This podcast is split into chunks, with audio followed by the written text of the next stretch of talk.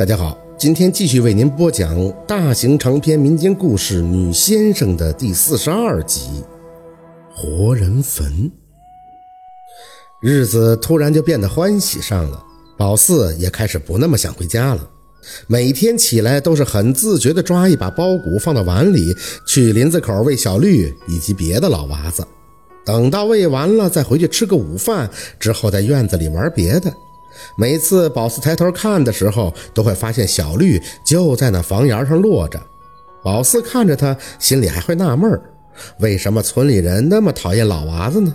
其实小绿他们很可爱呀。舅老爷也开始领宝四出去。五六月份的山上会有很多的野菜，他会领着宝四去采。宝四以前也跟着二舅上山，所以啊，一些山菜草药也都认识。但是相比起来，他更喜欢跟着舅老爷上山，因为舅老爷会给他讲很多先生的故事，都是不重样的，什么样的先生都有，让宝四听的是特别的刺激。舅老爷，为什么你带我出来就可以，我自己出来就跑不出林子呢？这绝对是在宝四心里最大的疑问。舅老爷带他出来几回后，他就自己试着按照舅老爷的路下山。不是为了想回家，就是想试试，因为这个林子口当初实在是给他弄得太崩溃了。从外表看，这些树丝毫没有别的什么特别之处，但还真就有能让宝四迷路的能耐。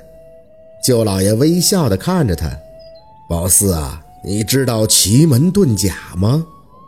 宝四大大的笑着：“嗯，知道啊，遁的龟甲能吃的。”这舅老爷摇摇头。不是，来，你回过头看看。宝四跟着舅老爷站在半山腰上，回头望向林子，感觉有些雾气笼罩，看不出什么，看不清。舅老爷嗯了一声：“你往前走五步，再退回来。”宝四懵懂着照着做，再看向林子，不禁惊讶：“哎，雾气没有了。”对呀。奇门呢，就是让你找门，找对了门，你才能进出。刚才让你做的就是钥匙，你用对了钥匙，才能看见门，不然你是出不去的。宝四皱皱眉，可是我只是看清楚了林子呀，没看见门呀。舅老爷拉着他的手继续往山上走，这就是遁了。藏猫猫，你懂吗？这个门是要藏起来的。你看不着的，宝四挠挠头，太复杂的他是真理解不了。等到了山顶，宝四弯腰帮着舅老爷采着山菜，远远的传出一阵鞭炮的响声。循声看去，山脚下有一个穿着西服的人，正撑着一把黑雨伞，指挥着旁边的村民放鞭炮。宝四抬头看了看天，这日头也不壮啊，撑什么雨伞呢？仔细的瞧了瞧，好像那个穿西装的男人用这个伞给一个小孩遮阳的。可惜伞有点低，他看不清小孩的脸，真不知道他们在干嘛。宝四看什么呢？宝四指了指山下的人，大白天的怎么撑伞呀？那是坟吗？好小啊！等村民放完鞭炮，彻底散开，算是能稍微的看清楚一些了。是个小坟包，不大，还立了个小小的碑。舅老爷瞄了一眼，那是生鸡，又叫活人坟。活人坟，宝四有些惊讶，看着山下那个西服男撑着雨伞，跟那个小孩渐渐的走远了，不禁看向舅老爷：人不睡觉就可以去坟里躺着吗？舅老爷微笑着摇头：不是。活人坟的意思就是用活人的毛发、牙齿或者是贴身之物做的坟祭拜，用来增运或者延寿。不过这生机找得不错，背底靠山，青龙望远，看来这生机的主人是要延。说着，舅老爷的身体猛地一震，眉眼顿时凌厉，回身仔细地对着那坟看了起来。宝四愣了愣，还是第一次看见舅老爷如此严峻的表情，不禁有些紧张。也不敢张嘴再问，只见舅老爷仔细的看了一圈，双眼一闭，上下嘴唇飞速的合动，猛地双眼一睁，竟直直的看向了宝四，这给他吓得脚下一阵后移。舅老爷，舅老爷闭上眼，深吸了一口气，然后呼出：“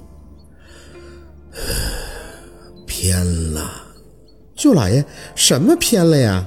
舅老爷轻轻的摇了摇头：“哎，算了，一切自有定数。”舅老爷，你说什么呢？舅老爷睁开眼看着宝四，神色已经恢复了平静，嘴角也挂上了他熟悉的笑意。没什么，就是舅老爷啊，觉得那个活人坟有几分不妥。宝四瞄了一眼，嗯，挺好的呀。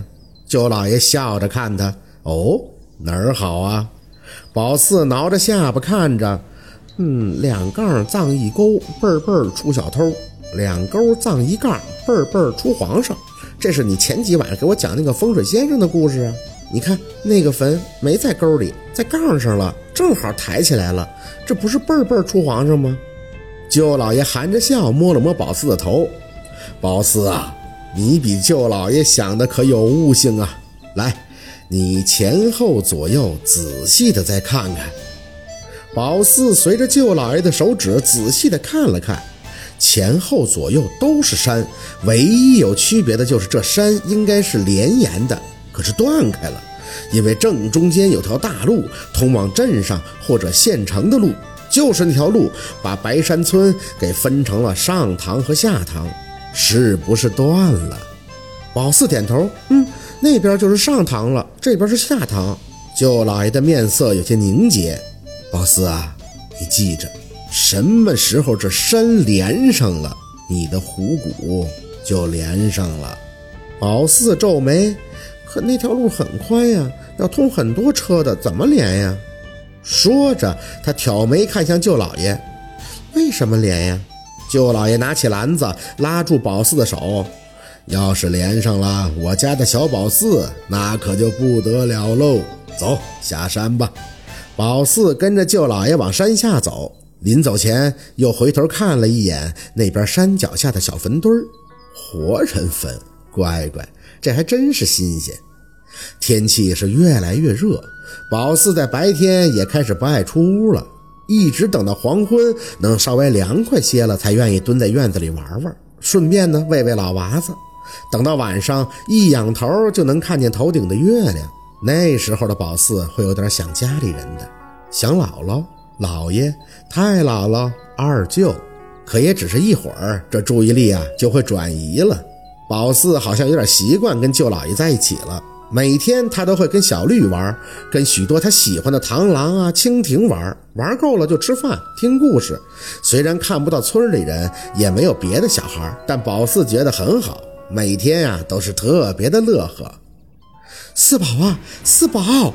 那天黄昏，宝四还跟往常一样蹲在院子里的葡萄架下抓蚂蚱，猛地就听见姥姥凤年的声音，抬起眼看见姥姥急匆匆地从院子外边奔进来，看着宝四是满眼的激动。四宝，四宝啊，姥姥！宝四看见姥姥就笑了，起身拍了拍手上的土：“你来看我了呀！”凤年吸着鼻子跑到他身前，抱着就是亲了一口。好几个月了，想姥没有？啊，想不想？想了。宝四笑眯眯地应着，回头喊了一声：“舅老爷，我姥姥来了。”凤年仍抱着他：“四宝，怪不怪姥姥把你留这儿？怪不怪姥姥？不怪呀，这可好了。”宝四仍旧笑着，拉着姥姥凤年的手，指了指房檐：“姥，那是小绿，现在是我的好朋友了。”小绿。凤年有些惊讶地看着房檐上的老娃子，随即吞了吞口水，看向宝四。四宝啊，老娃子是你好朋友。嗯，宝四点头应着，可好的朋友了。正说着，凤年的身后传来声音：“妈，您倒是慢点啊，我刚才差点走丢了。”宝四闻声看向姥姥身后，那明月是一头大汗的看着他，牵着嘴角轻轻的笑着。宝四，我是特意来接你的。凤年拉了一下宝四的手，四宝啊。要叫二舅妈，这是你二舅妈。好，今天的故事就到这里了，感谢您的收听。喜欢听白，好故事更加精彩，我们明天见。